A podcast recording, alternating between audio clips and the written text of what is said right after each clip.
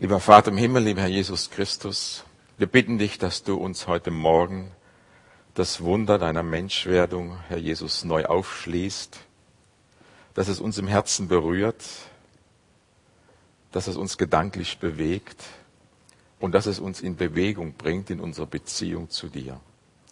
Das mögest du durch deinen Heiligen Geist schenken, der nun in und an uns wirken möchte durch dein Wort. Amen. Ja, ihr Lieben, schönen guten Morgen von meiner Seite. Erlaubt mir doch bitte eine Frage. Und zwar, stell dir mal vor, Gott hätte dich oder Gott hätte uns gefragt, ihr könnt es hier vorne mit dem Bild sehen, die Frage Gottes, wem von den Menschen soll ich denn in der heiligen Nacht meine Botschaft zuerst anvertrauen? Stellt euch vor, er hätte dich dieser Frage dir gestellt. Was hättest du oder was hätten wir Gott geantwortet?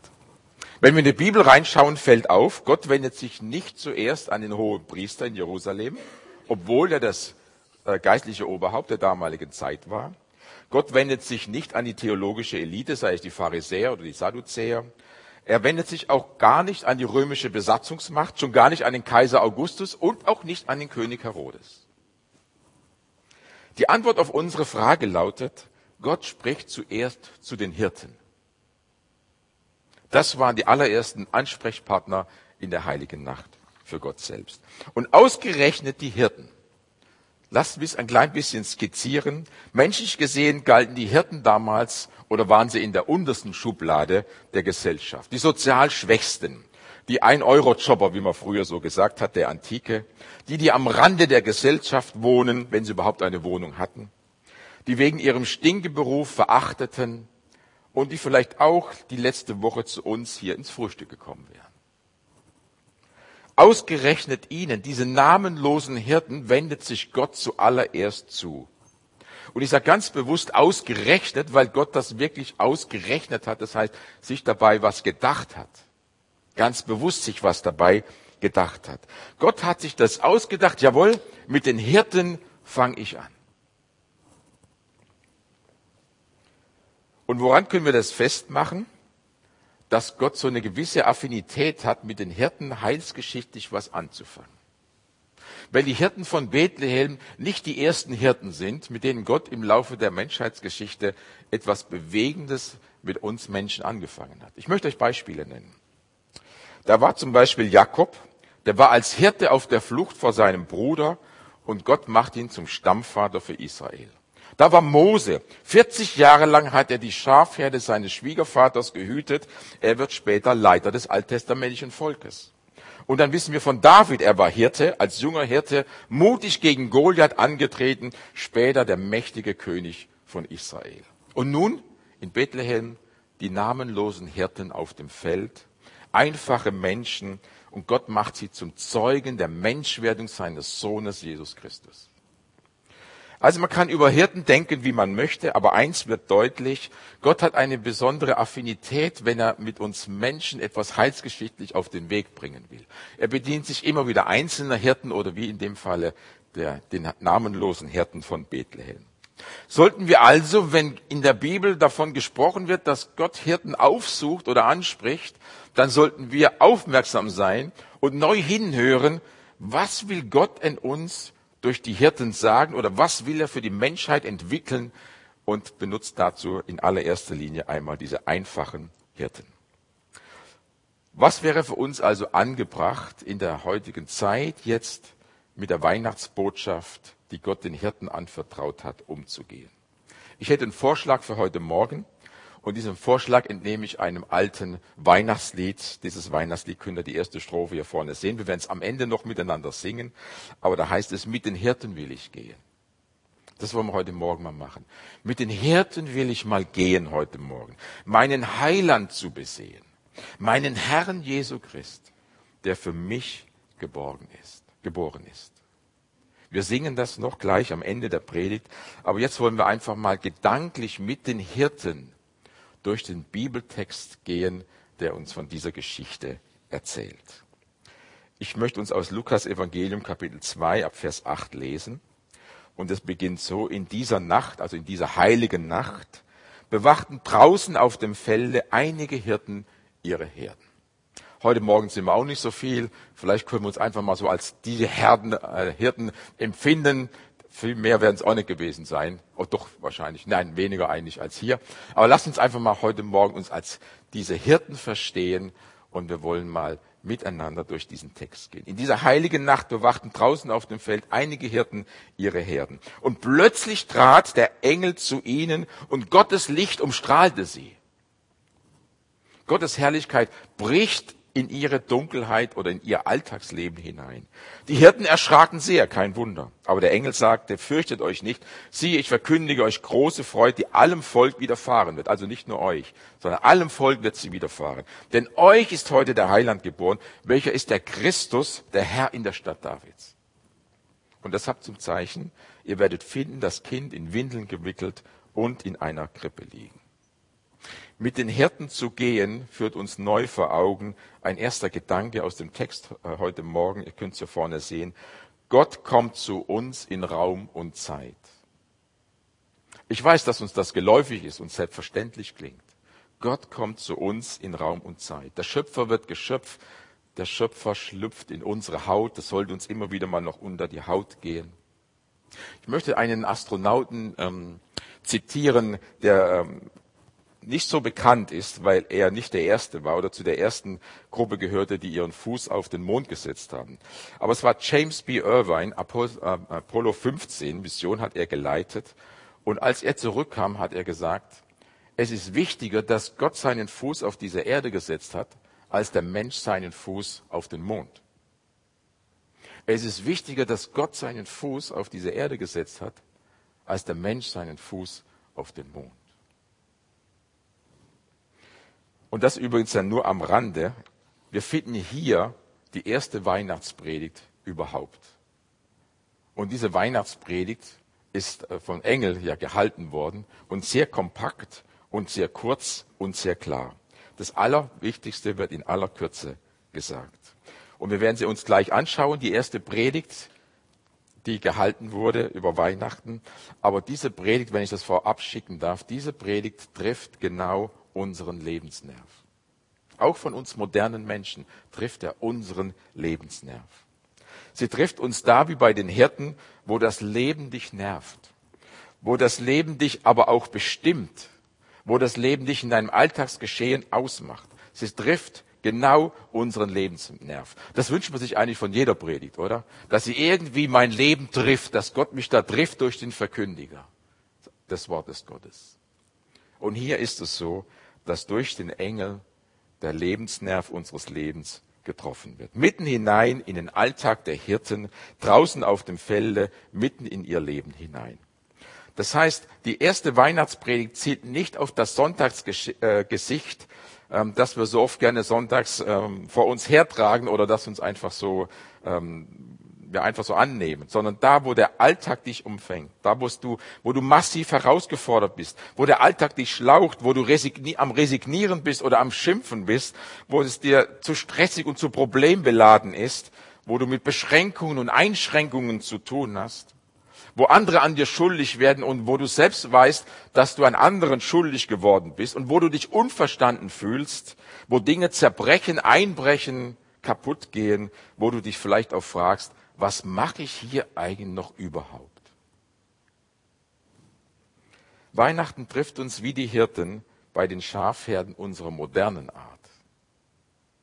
Und die Schafherden der modernen Art, das ist das Zusammensein mit unseren Mitmenschen, sei es in Schule, Studium, Beruf, sei es im Zusammenleben mit Partner, Ehe, Familien und Gemeinde, sei es gesellschaftlich oder sei es die Schafherde der zwischenmenschlichen Völker die miteinander nicht klarkommen.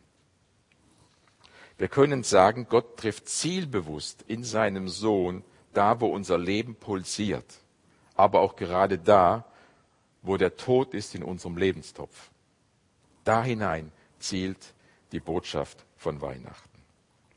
Und wenn wir das so wieder verstehen oder vor Augen haben, dann merken wir, diese Botschaft geht mich was an. Dieser Botschaft kann ich mich eigentlich gar nicht entziehen. Und dieser Botschaft sollte ich mich eigentlich auch nicht entziehen. Und da kann keiner, wenn er ehrlich ist, behaupten, das geht an mir vorbei. Das geht an mir einfach so vorüber. Nein, es trifft auch dich in deinem Lebensnerv und es trifft auch dich in den Toden deines Lebenstopfs. Die Weihnachtenbotschaft will so verstanden sein, dass Jesus gezielt in Raum und Zeit kommt, in unser irdisches Dasein mit einer klaren Botschaft. Und die Botschaft lautet, und jetzt hören wir ganz kurz auf die erste Predigt, die erste Weihnachtspredigt, die hat im Deutschen eins, zwei, drei, vier, fünf, sechs Worte. Dann ist die Predigt schon so größtenteils inhaltlich vorbei. Euch ist heute der Heiland geboren. Das ist die Kernaussage der ersten Predigt von Weihnachten. Und da ist jedes Wort wichtig und ich möchte es uns ganz kurz skizzieren. Der Engel sagt euch. Er sagt nicht uns. Der Engel sagt also nicht uns in der Himmelwelt. Uns ist der Heiland geboren. Nein, er sagt euch. Euch Menschen auf der Erde. Es geht um uns Menschen auf der Erde. Es geht nicht um die Himmelswelt, aus der der Engel hereinbricht und kommt. Wisst ihr, im Himmel ist der Heiland nicht nötig. Nötig haben wir ihn hier auf der Erde. Und dann heißt es, er ist uns geboren. Was ist der Unterschied zwischen den Engeln und was ist der Unterschied zu, zu dem Sohn Gottes? Die Engel sind auf der Erde erschienen, kurzfristig erschienen, haben ihre Botschaft gebracht, haben die Herrlichkeit Gottes gezeigt und sind dann wieder von dannen gezogen. Aber Jesus Christus ist nicht nur erschienen, sondern er ist geboren auf dieser Erde und hat über 30 Jahre lang Tag für Tag auf dieser Erde gelebt. Es ist ein himmelsweiter Unterschied, ob man nur kurz erscheint, so wie ein Engel, oder ob man über 30 Jahre lang das Leben mit den Menschen teilt als Sohn Gottes geboren. So ein wichtiges Wort, dass Jesus auf dieser Erde nicht nur kurz erschienen ist, sondern geboren wurde und da blieb. Im Johannesevangelium heißt es sogar, er wohnte unter uns und dieses Wort wohnen heißt, er zeltete. Er hat ein Zelt aufgeschlagen hier. Sein Lebenszelt über 30 Jahre, um uns Menschen nahe zu sein. Und dann steht dann noch, er ist uns heute geboren. Nicht erst für morgen oder übermorgen oder irgendwann einmal, nein, heute. Keine Vertröstung auf ein unbestimmtes Morgen. Gott kommt, wird ganz konkret und kommt in Raum und Zeit. Als die Zeit erfüllt war, schreibt Paulus einmal später im Galaterbrief. Dieses Heute hat ein Datum, dieses Heute wird ganz konkret in unserer Zeit und Raum verwirklicht. In dieser Nacht von Bethlehem. Und dann das Wichtigste, euch ist heute geboren, wer? Der Heiland. Nun ist es raus. Ab Weihnachten, Anno Domini, kann es jeder hören, kann es jeder erfahren. Jeder von uns kann es wissen. Und wir können es jedem auch erzählen. Es gibt einen. Ich möchte nicht nur sagen, es gibt einen, sondern es gibt den einen. The only one, the special one. Den gibt es, von dem ich wissen darf, er wird zu mir halten. Da ist einer, der mein Leben heil machen kann. Da ist einer, der die Dinge wieder zurechtbringen kann. Da ist einer, der die Sachen zurechtschütteln kann für mein Leben. Und wisst ihr, wenn Dinge in unserem Leben zerbrechen oder Abbrüche passieren, dann haben wir manchmal wie so Scherben vor uns liegen.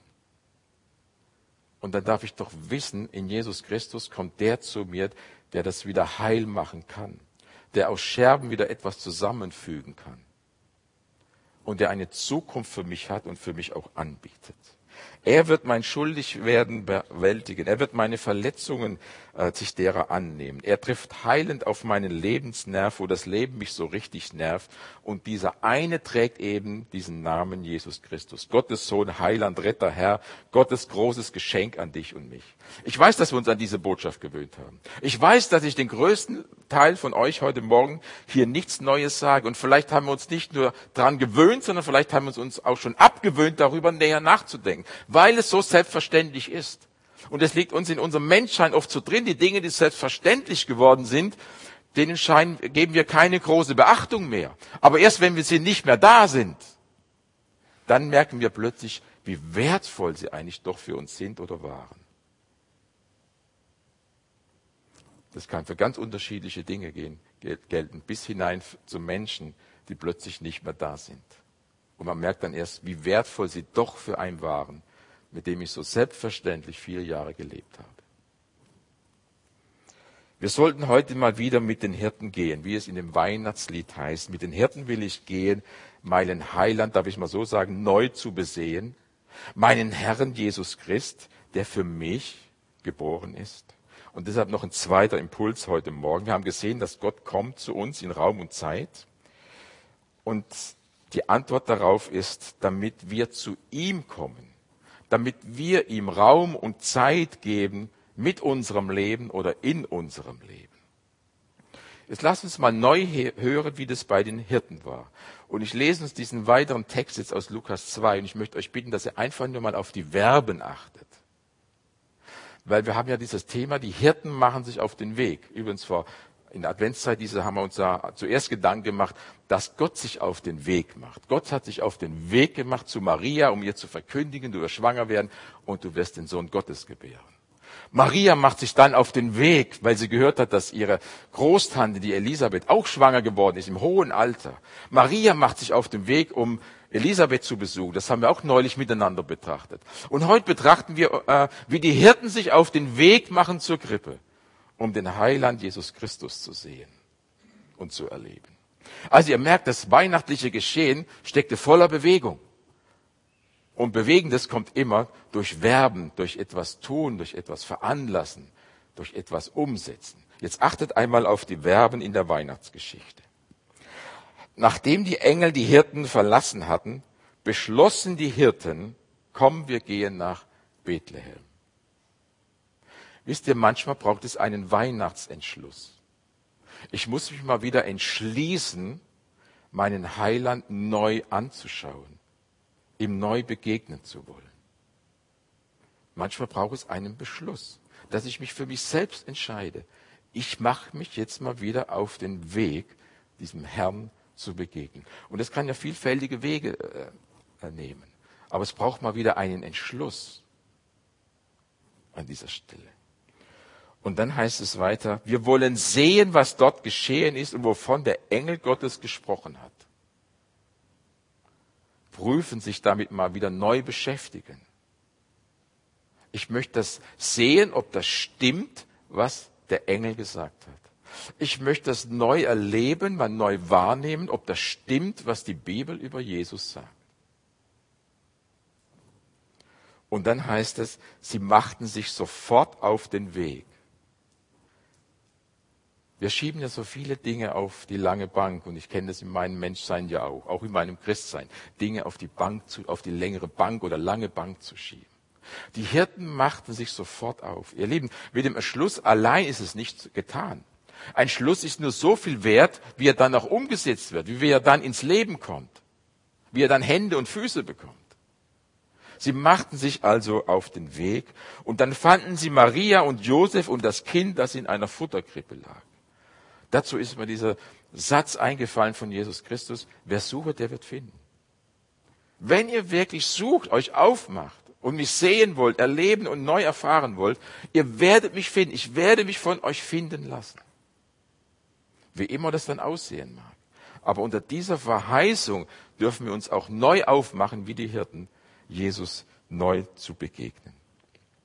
Und als sie das Kind sahen, erzählten die Hirten, was ihnen der Engel gesagt hatte. Weihnachten ist auch eine Erzählstunde. Keine Märchenerzählstunde. Das beileibe nicht. Aber es ist eine Erzählstunde dessen, was Gott in meinem Leben oder was Gott für die Menschheit getan hat.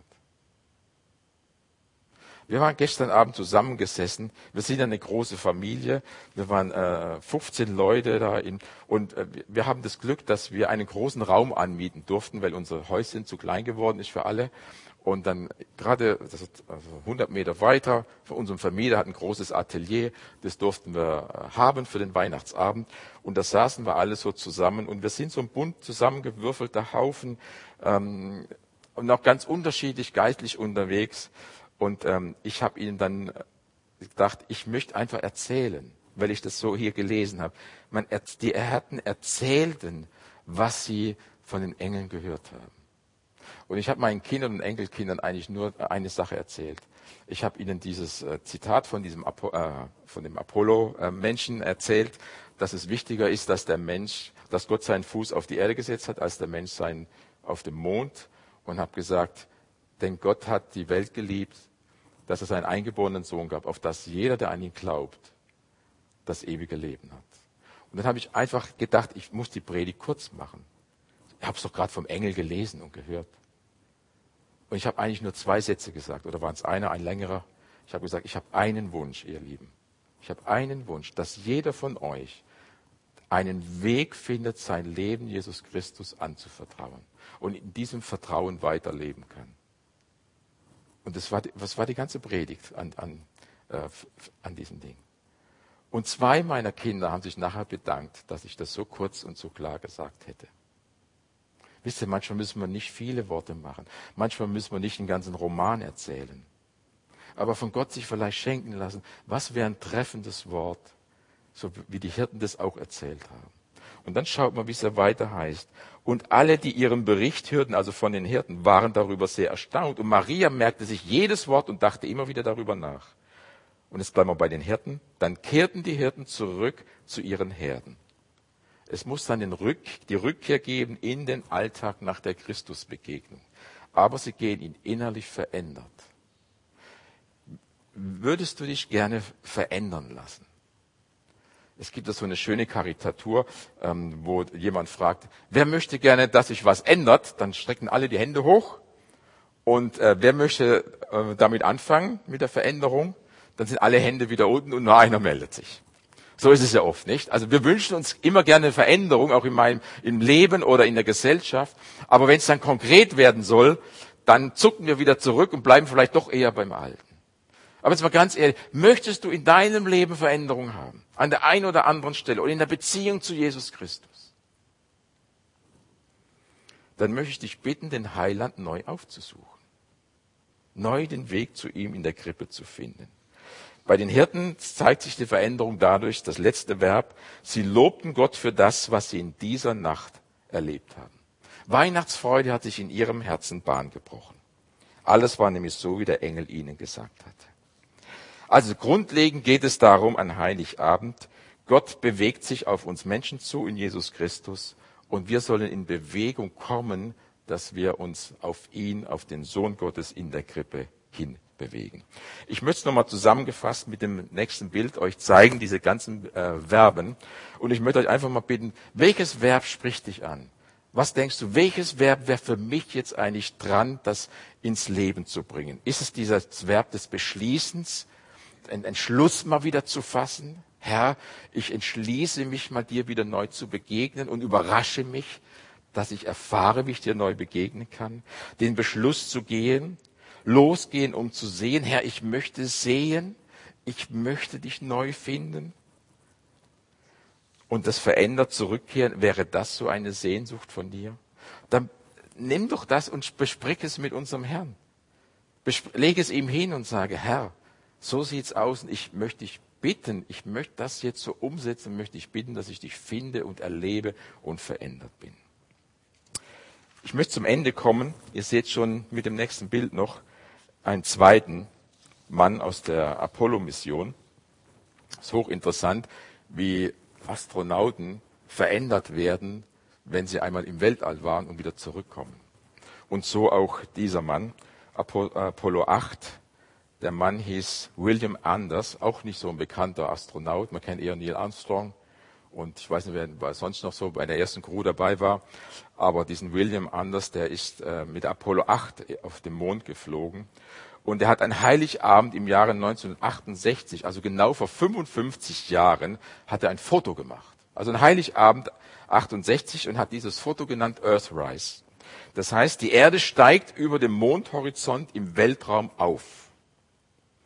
Und dann schreibt er dazu später, der Anblick der kleinen blauen Erdkugel, die halb im Schatten liegt hinter dem Horizont des grauen Mondes, hat mich total verändert.